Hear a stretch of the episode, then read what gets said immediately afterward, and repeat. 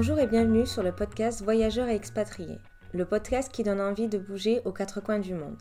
Ici, tu entendras des récits de voyageurs et les aventures d'expatriés qui souhaitent partager leur vécu, avec les avantages et les inconvénients de leur pays de résidence. Ils te partageront même des conseils pour t'aider à te lancer. Alors n'hésite plus et pars à l'aventure.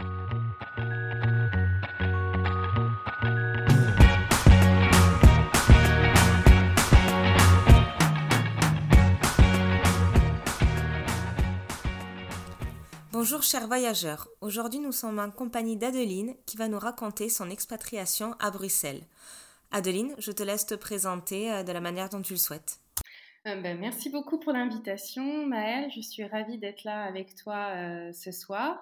Donc je m'appelle Adeline, je suis actuellement donc à Bruxelles. Bruxelles c'est un petit peu ma ville d'adoption, ma deuxième patrie on va dire. Donc je suis arrivée, a j'ai compté pour ce podcast il y a plus ou moins 18 ans euh, comme étudiante pour terminer mes études. Euh, donc j'étais, euh, j'étudiais sciences politiques à Strasbourg avec vraiment un intérêt pour les relations internationales, les relations européennes. Et bon, ben voilà, après je me suis dit c'était évident de terminer mes études dans la capitale de l'Europe, à Bruxelles. Et j'ai tout de suite, les, premiers jours, je me suis sentie à la maison. Donc voilà, c'est ma petite voix qui me disait c'est bien ici et c'est vrai, ça n'a fait que se confirmer au travers de rencontres et, et puis donc par la suite, ben, j'ai tout de suite enchaîné. C'est plutôt un parcours classique quand on a fait des études européennes avec 15 ans dans les institutions européennes où j'ai énormément voyagé. Et voilà, mon autre c'était, c'était les institutions européennes. Enfin, l'Europe, euh, les relations internationales et puis les droits de l'homme. Donc en fait, j'ai vraiment pu lier les deux pendant ces 15 années d'expérience. Et puis pendant deux ans, je me suis expatriée euh, en dehors de Bruxelles, au Nigeria, en Afrique de l'Ouest. Et j'y suis retournée, euh, je ne suis pas retournée en France, je suis retournée chez moi, à Bruxelles. Et voilà, j'ai fait ma vie de femme, j'ai rencontré mon compagnon, mon mari, et puis on a une petite famille avec deux enfants. Donc voilà, j'ai Bruxelles m'a vue étudiante, euh, professionnelle. Euh, j'ai toutes les vies, en fait, euh, femme, maman, et, voilà. Donc, je suis ravie de partager un petit bout de mon aventure ici à Bruxelles. je viens, alors, à Milly, Montargis, c'est près d'Orléans. voilà, la région centre. Oui. Ouais, c'est un autre climat que Toulouse. On était quand même déjà, j'étais déjà un petit peu habituée au, nord, pas, euh, pas comme toi au soleil euh, au quotidien. Enfin, si j'avais fait une année Erasmus en Espagne, mais tu vois, finalement, j'aime bien les pays du nord. Et, euh, et même dans mes amis d'autres nationalités, c'est quand même beaucoup de nordiques. Donc, il doit y avoir quelque chose. Mais d'ailleurs, c'est en Espagne, c'est à Séville ce que j'ai vu pour ton échange Erasmus. Hein. Oui, exactement à Séville. Et comment c'était à Séville hein? Euh, j'ai beaucoup aimé euh, Séville, oui. Donc j'ai euh, là-bas aussi, bah, en fait, comme je t'en parlais juste un petit peu avant, bah, j'ai rencontré aussi comme amie une amie belge. J'ai j'ai bien aimé et en même temps, j'ai senti que ce que j'aime bien, parce que en Espagne ou en tout cas à Séville, tu peux très vite te faire plein de contacts, mais c'est pas forcément des amis. voilà, enfin, ça prend je crois que je suis plus quelqu'un du Nord où ça prend un peu plus de temps pour gagner ma confiance. Euh, j'ai pas dit que c'était forcément superficiel, hein, les relations que j'ai pu avoir. Il y a eu des, très très chouettes amitiés qui se sont développées. Mais je pense que euh, franchement, je me plais plus en fait. Euh, je crois que j'ai plus une mentalité euh, du Nord. Il faut un peu plus de temps pour gagner ma confiance et, et, et voilà. Donc, donc ça c'est mais j'ai beaucoup aimé Séville et puis c'était aussi pour moi, euh, j'ai énormément appris sur les droits de l'homme, j'avais vraiment des, super profs.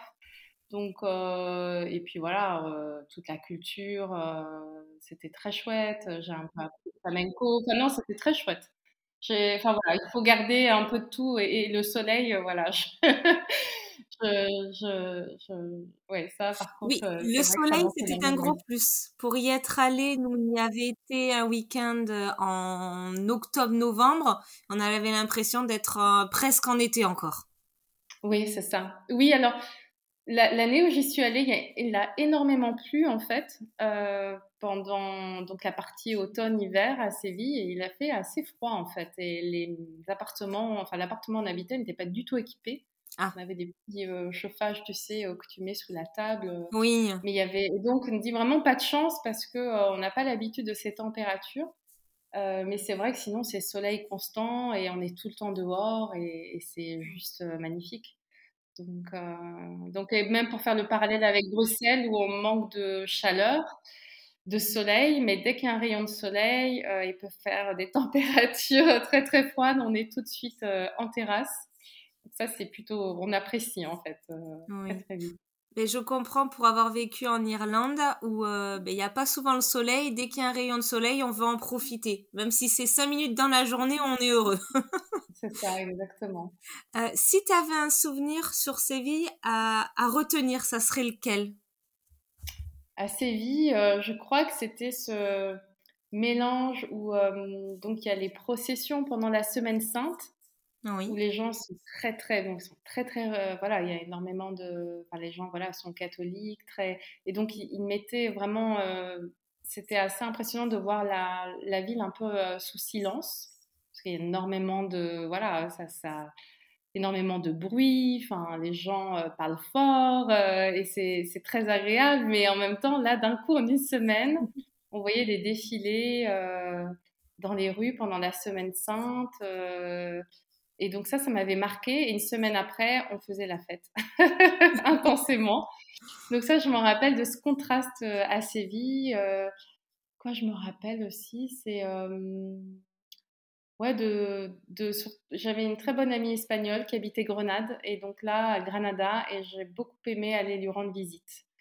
Euh, là j'ai ouais parce qu'on était on a été on était proche de la Sierra Nevada, on a fait des belles balades là-bas, on a puis j'étais dans sa famille aussi. J'étais dans une vraie famille espagnole, euh, je faisais mes vacances chez elle et ça j'ai vraiment apprécié en fait l'accueil. Ouais, as pu euh, t'imprégner de la culture espagnole un peu plus facilement que si tu étais toute seule dans un appartement. Exactement. Oui, bah là, franchement, pour le coup, parce que c'était sinon l'année Erasmus avec d'autres étudiants de différentes nationalités dans l'appartement. Là, j'étais vraiment, quand j'allais chez elle, complètement euh, immersion euh, euh, dans une famille espagnole. ses parents faisaient toujours un bel accueil. Quand mes parents sont venus, ils les ont accueillis aussi. donc ça, je trouve que c'était très, très chouette. Donc, voilà. C'était une belle expérience. Oui. D'accord. Et après, du coup, tu es reparti à Bruxelles pour euh, continuer ben, du coup c'était finir tes études là c'était la fin de tes études à Séville non là j'étais euh, j'étais à Strasbourg donc euh, à l'époque sciences politiques quand on faisait sciences politiques c'était sur quatre ans dont une année Erasmus je sais pas si c'est encore le même système et donc c'était bah en plus moi j'avais choisi la section relations internationales donc c'était vraiment l'ouverture sur voilà l'année Erasmus c'était forcément ça faisait partie de ces quatre années d'études. Et après, euh, j'ai fait un master en politique européenne à Bruxelles. Euh, D'accord, ok. Donc c'était pas, c'était après Bruxelles. D'accord. Et après, du coup, tu as commencé à travailler à Bruxelles parce qu'au final, tu te sentais comme chez toi dans ce pays, dans ce nouveau pays. Euh, oui, c'est alors on peut dire que c'est un nouveau pays. En même temps, il y a la langue qu'on partage, le français, même si c'est bilingue à Bruxelles avec le néerlandais. Mmh Là, je me suis rendu compte effectivement quand je cherchais des petits jobs euh, d'étudiants euh, qui avaient quand même sur le, néerlandais que je ne parle toujours pas d'ailleurs, je tiens à le dire, et parce que j'en ai pas eu euh, la nécessité aussi dans mon expérience professionnelle. Mais quand j'étais étudiante, effectivement, c'était c'était difficile hein, sans néerlandais de, trouver un, de trouver un petit job. Donc là, je me suis rendu compte quelque part, j'étais confrontée que oui, non, mais c'est quand même pas comme la France.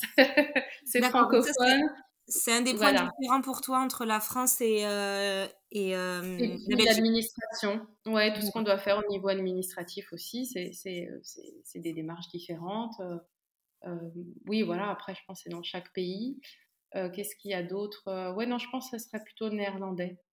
Et mmh, donc voilà, ouais. D'accord.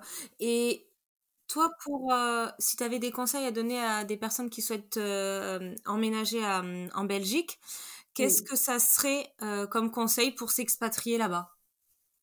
Comme conseil, tu veux dire Tu dis qu'au niveau administratif, est-ce que toi, tu avais, par exemple, savoir parler le néerlandais non, ça c'est pas, c'est pas une. non, non, du tout. Non, non, non, on parle très très bien en français. Et puis, il y a énormément d'expatriés, hein, donc l'anglais a, une grande place aussi à Bruxelles. Donc, non, non, c'est pas un problème de langue, c'est il faut juste, euh, c'est bien expliqué en fait, hein, les démarches. De toute façon, euh, au consulat, tout est expliqué aussi hein, euh, pour tes démarches à faire ou dans ton travail aussi. Enfin, si tu y vas pour une opportunité professionnelle, généralement, il y a toujours toutes ces indications. Nous, non, après, c'était plus sur le marché de l'emploi, effectivement, c'est demandé. Dans le marché belge, je veux dire, c'est le néerlandais est quand même demandé, ou sinon, ils te donnent des cours de langue aussi pour des amis qui travaillent comme ça dans les structures belges ils ont appris le néerlandais euh, au sein de leur travail, il y avait des cours qui étaient donnés. Euh, pour moi, ça n'a pas été le cas parce que pendant ces 15 années, euh, j'ai travaillé majoritairement en anglais pour l'Union européenne, aussi en français, mais majoritairement en anglais. Donc, du coup, c'est la question ne s'est pas posée. Oui, d'accord. Parce que, d'accord, ben c'est bien, au moins au final, euh, tu as pu passer, euh, éviter euh, d'apprendre le néerlandais et continuer en français en oui, Oui, oui, oui, bah pour l'instant, je, même là, tu vois, je, c'est un autre projet que je redémarre et dans le soutien que j'ai par des organismes belges, bah, ça se fait tout en français.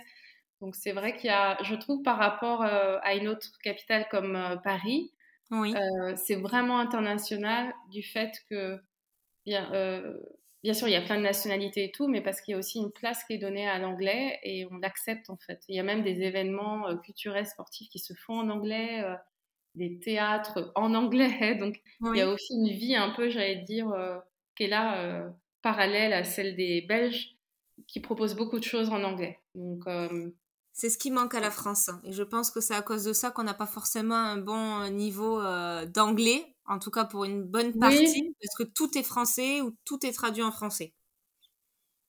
Euh, oui, euh, oui, je pense que c'est euh, quelque chose. bon, après, voilà, hein, mais c'est quelque chose, moi en tout cas, j'ai vraiment apprécié. Et, et, puis on accepte aussi ton niveau d'anglais. Pourtant, je n'avais pas un très bon anglais en arrivant à Bruxelles, je l'ai perfectionné ben, tout simplement en travaillant. Euh, pour l'Union européenne et euh, je me suis rendu compte que j'avais pas euh, un très très bon anglais en fait, un anglais de base. J'étais partie en Erasmus en Espagne et pas dans un pays anglophone. Moi, ça m'a pas empêché de, travailler, puis après de, de m'expatrier au Nigeria, qui est un pays anglophone. Donc, pour le coup, mais j'ai vraiment apprécié qu'il y avait cette place pour l'anglais parce qu'il y a plein de collègues qui, actuellement, ou d'anciens collègues, ne parlent pas très bien le français ou le néerlandais et qui arrivent très bien à faire leur vie à Bruxelles. Maintenant, c'est plus facile. C'est plus facile, mais de l'autre côté, il y a la tentation aussi de rester dans cette bulle d'expat et de pas connaître euh, les Belges en fait. Euh, et ça, dès le début, je crois que j'en étais consciente parce que j'avais dans ma vie étudiante eu des amis belges et puis j'ai voulu garder cette connexion, en fait, cet ancrage avec la Belgique. Et même à l'heure actuelle, en étant aussi euh, maman, je trouve que c'est important aussi que mes enfants soient scolarisés dans des écoles belges, c'est là où ils sont nés en fait. Donc c'est une réflexion, je crois, toujours à avoir parce que la tentation peut effectivement de rester euh, entre expats. et, euh, et, surtout à Bruxelles, il y a vraiment cette bulle et euh, c'est normal, il y a plein d'institutions qui gravitent, donc ça amène voilà, plein d'expatriés et ça donne toute la richesse à Bruxelles. Hein. Oui, c'est une ville internationale et multiculture, multilingue, de ce que j'ai pu entendre dire. Donc, euh, tu me confirmes euh, ces, ces, sortes de petites rumeurs qu'on peut avoir ou idéologies euh, d'une ville? Oui, et puis bah, en fait, il suffit là même dans mon quartier, tu juste de tendre un peu l'oreille et t'entends plein de musiques différentes. et ça, j'adore en fait. Enfin, ça m'immerge.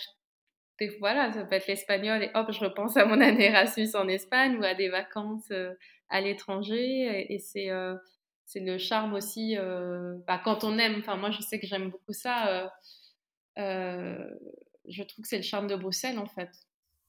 D'accord. Moi, je voudrais revenir un petit peu sur ton expatriation au Nigeria pour que tu nous racontes comment c'est. Parce que c'est vrai que c'est un pays ben, en Afrique. je pense que la culture est complètement différente, le style de vie aussi. Donc, si tu peux nous dire ben, comment ça s'est passé un petit peu ton quotidien, les chocs culturels que tu as pu avoir là-bas? Oui. Alors, donc je suis arrivée pour le travail. je travaillais pour l'ambassade de l'Union européenne au, Nigeria. et donc, bah, quand je suis arrivée là-bas, je me rappelle ma première arrivée, en fait, c'était donc à l'aéroport à Abuja et il faisait très très chaud, donc euh, je suis venue mmh d'un coup euh, et, j'avais très très chaud et aussi j'étais très stressée parce que euh, j'avais l'équivalent de beaucoup de cash, de trois mois de cash pour tenir trois mois dans le pays. Oh oui. parce qu'on ne te conseille pas, pour des questions de corruption, d'avoir une carte, d'utiliser une carte de crédit et donc je me rappelle c'était beaucoup en même temps. Et puis là, il y a un chauffeur de mon travail qui m'a attendu et qui m'a regardé, m'a dit T'es trop couverte, faut que tu enlèves toutes tes affaires. Je viens d'un pays froid et effectivement, il faisait 45 degrés dehors. Là, tout de suite, c'était le choc des températures. Et le deuxième, donc après, j'ai vécu pendant trois mois à l'hôtel avant de trouver un logement. Et c'est une ville, en fait, euh, c'était pas ma première fois en Afrique, mais c'était une ville un peu comme Brasilia au Brésil, une ville neuve.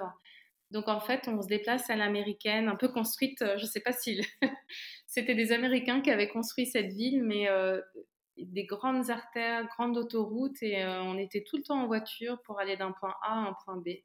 Moi qui adore marcher et déambuler dans des villes, ça a été un peu le deuxième, le deuxième choc. Et c'était pas conseillé de marcher, c'est ça, tout seul? Euh, Pour des raisons de, oui, conseillé pour des raisons de sécurité. Moi, je le faisais, euh, mais parce que tout simplement, il n'y avait pas forcément les trottoirs qui permettaient, et, euh, et c'était aussi une habitude en fait un peu, comme je te dis, à l'américaine, où tu sais, tu prends ta voiture et. Euh, euh, ouais, tu bouges d'un point A à un point B en voiture, en transport et pas forcément à pied. Ça, je m'y attendais pas, on parce que j'avais des collègues euh, qui m'avaient un peu briefé et ça, je m'y attendais pas. Je pense que c'est très voilà, personnel. Autre chose aussi, j'ai énormément aimé hein, le Nigeria, mais voilà, moi j'étais très réservée et les que ce soit en réunion ou même de façon personnelle dans les discussions, les gens sont très cash, ils te disent des choses très cash et ça, elles sont très directes. Alors, je trouve que c'est très bien, mais tu n'es pas toujours attendu. Euh, oui. tu t'y attends pas. Et euh, donc, ça, il faut s'habituer. Donc, moi, ça me demandait un petit peu plus de, de sortir un petit peu de moi-même, un petit peu, et de. Et, euh, et ça. mais après, j'ai énormément aimé euh, vivre là-bas, euh, malgré, voilà, il y avait des consignes de sécurité, mais euh, je trouve que c'était d'une richesse au niveau, au niveau des, personnes, de la culture, des femmes que j'ai rencontrées sur place. Non, non, il y avait beaucoup de choses. T'es vraiment sortie de ta zone de confort en y partant. Je suis sortie de ma zone de confort. En plus, c'était effectivement en anglais tout le temps, à part avec quelques collègues francophones. qui il y avait ça. Et puis, oui, ce côté aussi, je pense, très direct, qui, au bout d'un moment, pour moi qui était un peu plus timide et réservée, c'était au début une agression, puis petit à petit, j'en ai, j'ai emprunté les codes, en fait. Hein, on, se transforme aussi en contact d'une culture, et ça m'a permis aussi de travailler sur moi-même, donc c'était très bien. Ils avaient beaucoup d'humour, et puis ce qui me manque un peu, c'est les couleurs, parce que là-bas, les gens bah, portent énormément de, couleurs. Euh, la wax, donc euh, le tissu euh, wax, j'ai adoré, j'ai un gros coup de cœur et ça me manque encore de voir toutes ces couleurs. Ah, c'est les tenues avec plein de couleurs à la fois, avec des dessins. Oui, oui, oui, oui. Oui, et ça, ça, me manque. Ça me manque parce que quand je suis arrivée de nouveau à Bruxelles, il faisait plus gris et, j'ai l'impression que c'était monochrome en fait. Et, et là-bas, effectivement, il y a le contraste là. Et toi, tu habites euh, dans quelque chose de coloré? Toulouse est, coloré, tu vois? Et Toulouse est coloré, oui. Après, euh, j'ai pu être en Irlande, il y avait beaucoup de vert. oui, euh, c'est vrai que la couleur, il fait beaucoup. oui. Ben, souvent, après, on a envie de s'habiller avec des couleurs voyantes quand c'est assez triste pour se redonner un peu de peps. Oui. Donc, Donc je sais pas, tout me vient pas en tête. ça vient un peu spontanément. Euh, mais en tout cas, c'est une, euh, c'est une expatriation euh, qui m'a énormément changé parce que j'ai pris beaucoup confiance en moi. Euh, c'était pas toujours facile sur place. T'es partie toute seule là-bas? Je suis partie toute seule et mon compagnon m'a rejoint au bout de quelques mois, pendant quelques mois en fait. Il n'a pas fait toute la période où je me suis expatriée. Donc ça, c'était très chouette. je dois dire que oui, parce que c'était très intense au niveau travail. Mmh très très intense. C'était très demandeur et en même temps j'ai découvert beaucoup, je me suis vraiment ouverte à leur culture et j'ai encore même des, une amie nigériane, voilà, enfin je crois que c'était, et aussi des amis que j'ai rencontrés sur place, enfin, des collègues sont devenus des amis et on garde cette amitié, ça nous a vraiment liés en fait, c'était cette expatriation au Nigeria. Du coup, c'est ton, c'était un contrat que tu avais pour une période fixe ou c'est toi qui as voulu rentrer? Euh, Oui, alors c'était, euh, c'était un contrat que j'aurais pu euh, après continuer et aller de, d'ambassade en ambassade, on appelle ça les délégations de l'Union européenne. Et pour des raisons personnelles, bah, mon mari devait retrouver son, son job, donc je l'ai, suivi. Et puis aussi pour moi, c'était la fin d'un cycle aussi au niveau travail. En fait, je, je mettais en place tout ce qui était mission d'observation des élections dans le pays. Donc, on avait couvert ces élections. J'avais l'après-élection. Donc, pour moi, j'avais un petit peu, quelque part, un peu fini ce travail aussi. Euh, donc, je l'avais vécu. J'étais très contente. J'avais beaucoup appris. Et puis aussi, euh, pour moi, personnellement, ça devenait un petit peu euh, trop lourd, en fait, parce que c'était. Je pense que j'étais vraiment au bord de cet épuisement professionnel. Bon, maintenant, c'est un peu des mots pour tout, mais je me sentais vraiment je n'avais pas conscience en fait que j'avais des symptômes de stress prolongé en fait. Parce que euh, j'avais, j'étais à fond dans l'expérience et peut-être à fond dans la, cette course à la performance, mais à faire, à faire. Mmh. et je m'étais complètement un peu oubliée en fait. Donc ça, euh, ça m'a permis à Bruxelles de me reconnecter un petit peu avec moi-même et de, voilà, de reprendre du temps pour moi au Nigeria, quand tu m'as dit délégation, c'est qu'au final, tu aurais pu passer d'une ambassade à une autre, d'un pays à un autre. Au final, tu aurais pu continuer à ce rythme, changer toutes les années. Euh, pas toutes les années, hein, c'est tous les quatre ans. Tous les quatre ans, d'accord. Mais tu as préféré quand même revenir le... chez toi, euh, en Belgique. Euh, ce qui est bien aussi, hein, je veux dire, chaque parcours. ah oui, oui, oui, non, non, j'étais. J'étais très bien, parce que c'était un choix personnel aussi, hein, donc c'était un choix personnel. D'accord. Et du coup, quand tu es revenu, après, tu as continué à travailler dans, euh, dans tout ce qui est euh, au niveau de l'Union européenne? Oui, mais pas tout de suite. J'ai pris ce temps un peu de reconnexion avec moi-même parce que ça m'avait tellement puisé en, en, énergie. Enfin, je sais, oui, je pense. J'avais besoin de me retrouver un petit peu, en fait. Et. Euh, et, et, du coup, j'ai bah voilà, fait des cours de photographie parce que bah, Bruxelles, c'est bah, une ville avec plein de possibilités et on évolue avec elle, elle évolue avec nous. Et donc voilà, j'avais envie de faire quelque chose de plus créatif. Et euh, donc j'ai fait des cours de photographie, euh, euh, je me suis mise au yoga, j'ai voilà, j'ai fait des cours de cuisine. donc ouais, j'ai pris plein de choses pour me reconnecter avec des choses qui me donnaient de la joie. Oui. Et, et puis après, j'ai retrouvé effectivement un poste au sein de l'Union européenne, au service extérieur. Donc finalement, je retravaillais euh, avec des délégations sur des thématiques qui me plaisaient et, euh, et, je revoyageais, je repartais en mission comme je le faisais précédemment avant le Nigeria. D'accord. Voilà, aussi euh, très très bien aussi. Donc, mais c'était très bien de prendre cette bulle. Et du coup, j'ai redécouvert Bruxelles aussi autrement parce qu'on change. c'était de nouveau une réaction. Enfin, j'ai l'impression que je l'ai revécu mon arrivée à Bruxelles après le Nigeria comme une nouvelle expatriation parce qu'il fallait refaire, bah, retrouver un logement, euh, des amis qui étaient partis entre temps parce que c'est aussi international. Il y a des gens qui reviennent dans leur pays, euh, des amis qui étaient heureusement restés, mais il fallait euh, un petit peu bah, refaire tout ce cercle-là d'amis proches et puis voilà retrouver un petit peu son quotidien à Bruxelles qui avait aussi changé parce que c'est une ville qui évolue beaucoup. Qui bouge beaucoup. Et euh, ouais, ça bouge, ouais, ça, ça, bouge vraiment bien dans plein de secteurs. Euh, donc, euh, même je peux encore le dire maintenant, je redécouvre avec, avec mon nouveau projet. Donc, je, je, suis très contente pour ça. Ça, ça a répondu à beaucoup d'attentes aussi quand je suis revenue. Donc, mais c'est parfait que tu rebondisses dessus parce que je voulais que tu nous expliques un petit peu plus ton projet parce que ça fait deux mois que tu développes un podcast. Donc, je pense qu'il y a d'autres choses. Je vais te laisser un petit peu expliquer autour de l'expatriation. pour ceux qui souhaitent en savoir un peu plus, je te laisse expliquer ça. Oui, merci Mal. Donc, euh, eh ben, en fait, ce, ce podcast, euh, c'est un petit peu l'origine, bah, c'est mon expatriation au Nigeria et à Bruxelles, dans, en milieu professionnel. Hein. je parle de l'expatriation plus euh, par opportunité professionnelle. Et, et comment, moi, je me suis, comme je te disais, déconnectée de mes émotions. J'ai pas su gérer ces émotions et le stress. Le stress peut être plus ou moins intense, surtout quand on part dans un pays difficile. Et, euh, donc, euh, je n'avais pas ces outils avec moi. en tout cas, on ne me les avait pas renseignés.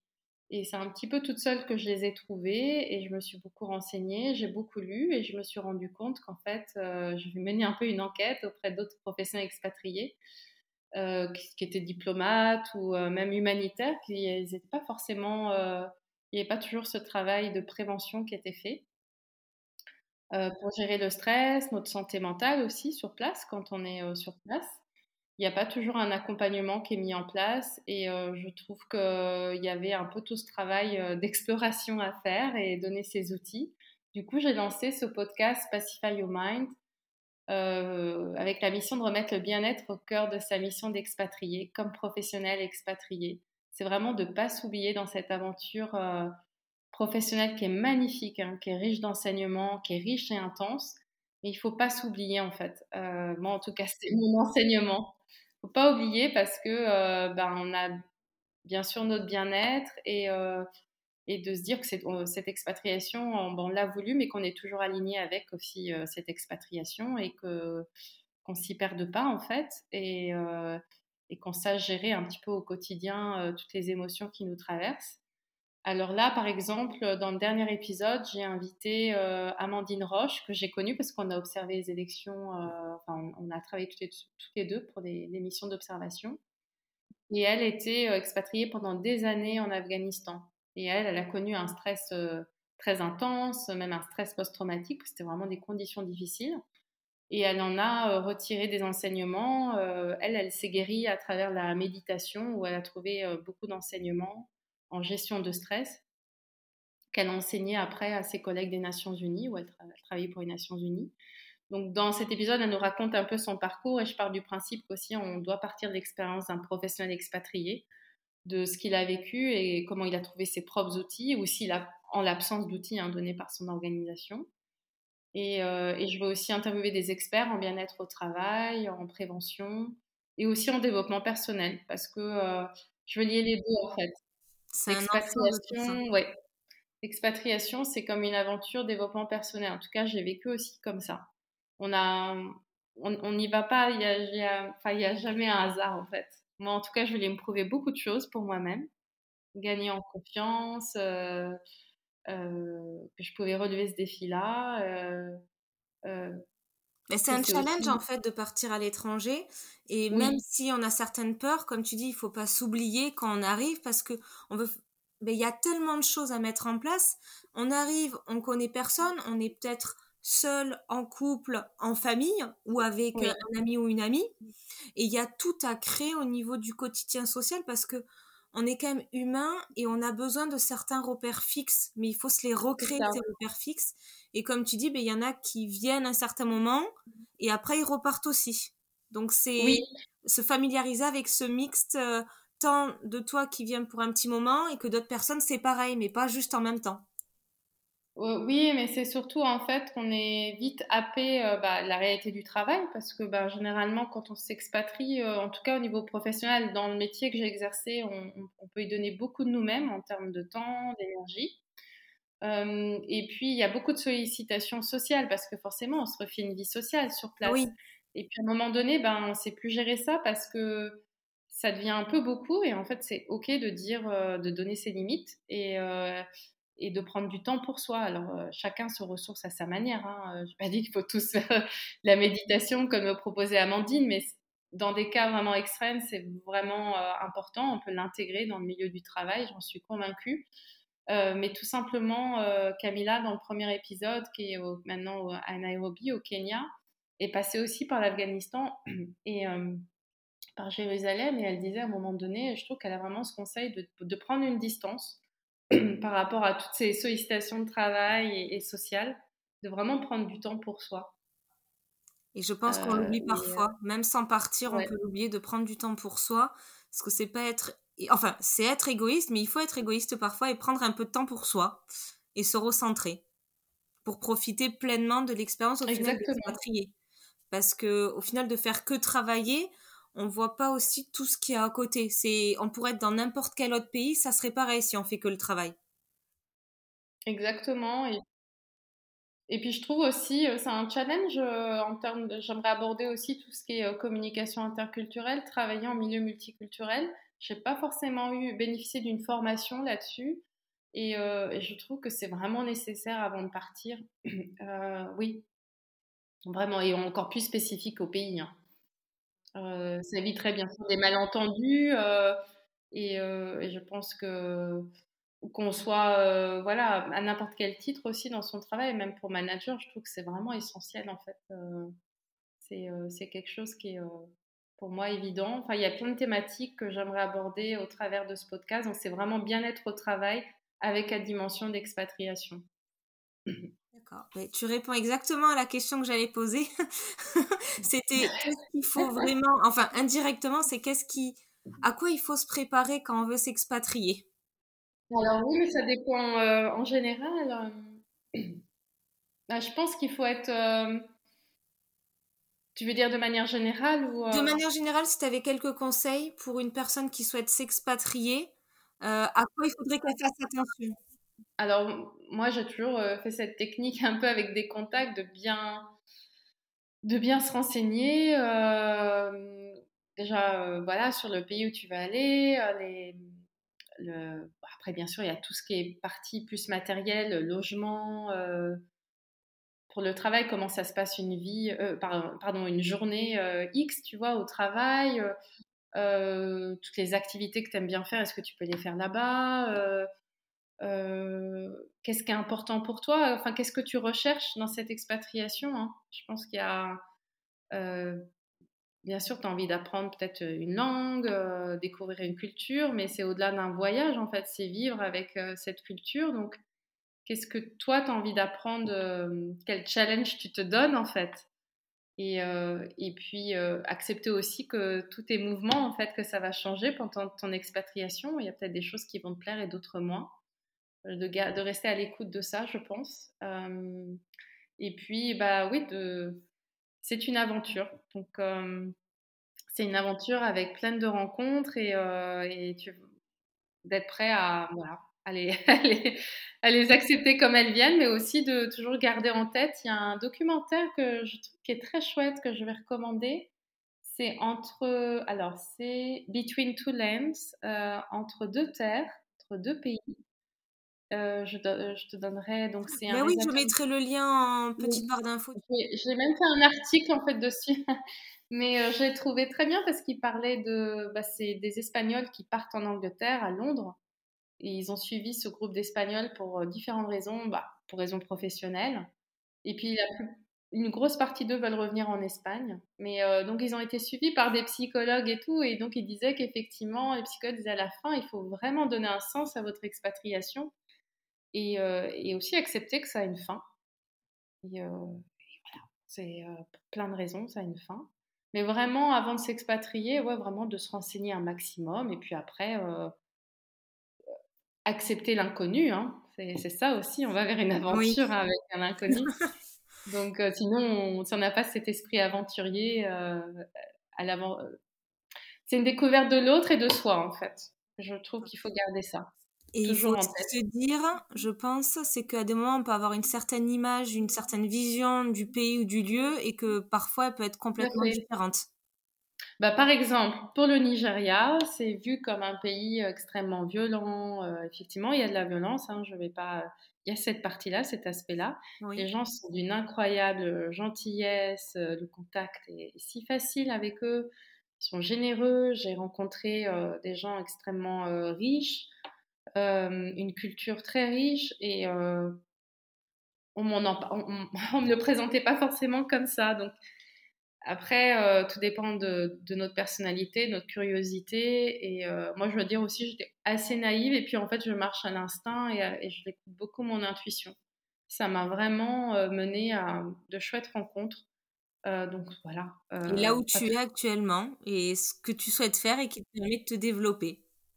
Exactement. Donc, je crois qu'il faut garder ça. Écouter sa petite voix, là, quand j'ai écouté, quand je suis arrivée à Bruxelles, c'est ma maison. Mais oui, en fait, c'est toujours ma maison. Peut-être ça, ça changera, mais pour l'instant, c'est un choix et, j'en suis très contente avec. Donc, euh, c'est bien de se renseigner, mais après, comme tu dis, si bien, il faut faire l'expérience, donner le temps à l'expérience sur place et voir si ça nous, ça nous correspond. Et euh, il y a toujours un moyen de de, rebondir. Bien ou d'aller ailleurs. Hein. On arrive à, à peu près à la fin du podcast. J'ai une dernière question pour toi. Oui. Euh, qu'est-ce que signifie le mot voyage pour toi? Euh, Le mot voyage, euh, mot voyage, c'est vraiment bah, le voyage vers l'autre en fait. C'est comme je disais tout à l'heure, et vers, et vers soi-même. c'est un voyage autant extérieur vers l'autre, vers une autre culture que plus en plus, je pense aussi, euh, peut-être avec mon projet, mais plus intérieur aussi en fait. Donc extérieur euh, et intérieur, mais plus intérieur pour toi. Ben, on va rester sur non, Pas non, extérieur aussi, mais, euh, mais tu vois, même euh, par exemple, j'ai des amis d'autres nationalités et finalement, c'est pas forcément leur nationalité qui compte, mais c'est notre socle de valeurs en fait.